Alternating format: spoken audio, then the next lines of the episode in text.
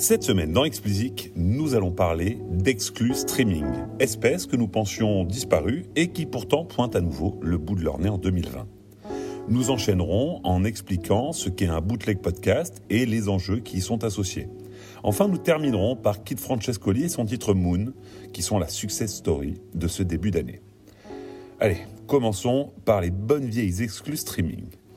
Souvenez-vous, il y a 4-5 ans, les services de streaming se battaient à coups d'exclus pour attirer de nouveaux abonnés à eux. Ils ont arrêté une fois qu'il a été prouvé que les exclus d'artistes comme Beyoncé, Kanye ou Chance the Rapper n'avaient pardon, pour effet que d'encourager le piratage des contenus exclusifs proposés. On pensait à tort que la leçon avait été retenue par les DSP. Alors essayons de comprendre pourquoi ils y reviennent peu à peu. D'abord, clarifions ce que nous entendons par exclu. Depuis la dernière poussée de fièvre des exclus, un principe est tout de même suffisamment établi pour que personne ne vienne le remettre en cause. Donner une exclue sur un album entier est une folie. Lucien Grange, le boss d'Universal, en a été le principal artisan, interdisant à tout album sortant chez Universal de n'être accessible que sur un seul service. Les DSP n'auront pas joué les bons élèves longtemps, puisque peu à peu, leur convoitise s'est déplacée sur toutes les autres formes de contenu disponibles. Et le champ des possibles est extrêmement large. Quelques exemples. Spotify a récupéré en exclusivité des commentaires bonus de l'album de BTS la semaine dernière. Apple Music s'est tourné vers Justin Bieber pour obtenir des clips en exclusivité à la sortie de son dernier album. Bieber toujours a sorti en exclusivité encore une fois sur YouTube un biopic en 10 épisodes. Coldplay qui dernièrement a accordé à Apple Music un EP entier. Alors, ce n'était pas des nouveautés, c'était des titres qui étaient déjà sortis, mais enfin, il est exclusivement disponible sur Coldplay. Ce des nouvelles versions. Et les exemples continuent encore et encore. Souvenez-vous aussi Billie Eilish, à la sortie de son album, qui avait savamment accordé des contenus différents en exclu à chaque DSP. Donc cette stratégie de l'exclusivité s'applique également aux, aux podcasts pardon, qui ont pris une place très importante chez les DSP, et ce n'est pas pour rien aujourd'hui que Spotify sort des séries de podcasts exclusifs et en fait la promotion. Il semble donc que l'exclusivité revienne en force, sous une multitude de formes soit, mais en force tout de même.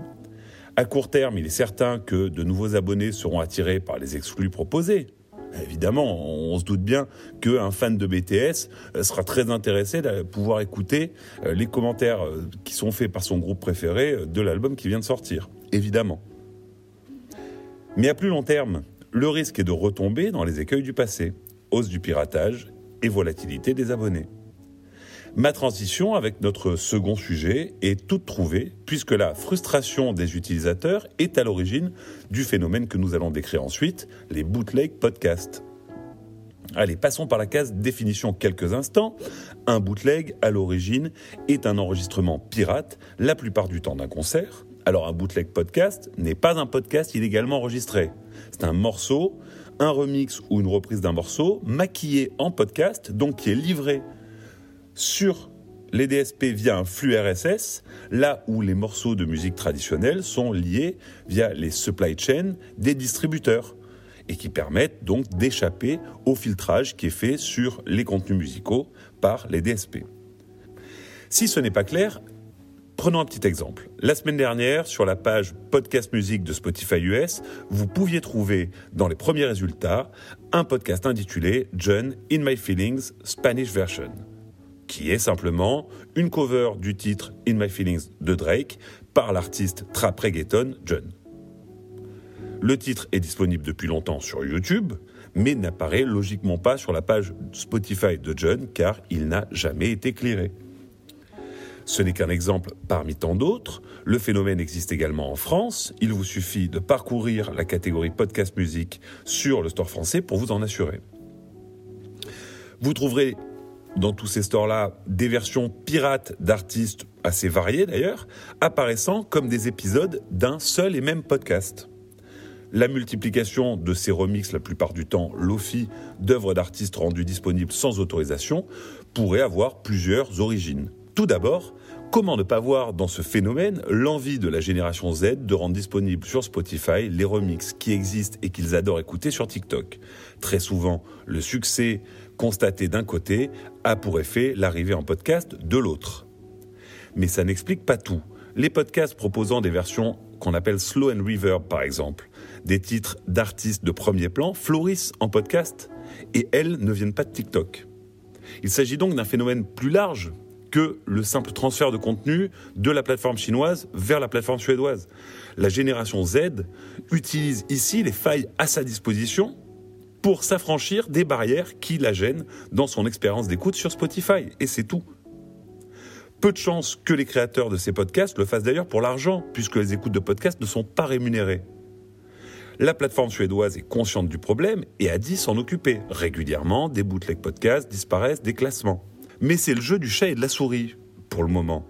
Et l'histoire récente de la musique prouve que jouer au chat et à la souris avec ses clients est toujours une mauvaise stratégie. Les cassettes enregistrés à partir de la radio, les albums pirates vendus sous le manteau ou les versions pirates disponibles sur les plateformes peer-to-peer sont quelques exemples des précédentes générations de bootleg. Depuis longtemps, les fans de musique, particulièrement les plus jeunes, ont trouvé des moyens détournés d'écouter la musique qu'ils voulaient, même si on leur en limitait l'accès. Les principales victimes de ces pratiques sont les artistes ainsi que toute la chaîne de valeur autour d'eux. Toute la question est de savoir comment ils vont réagir. Allez, terminons par une belle histoire. Kid Francescoli est un artiste marseillais qui a sorti en début d'année son cinquième album, Lovers.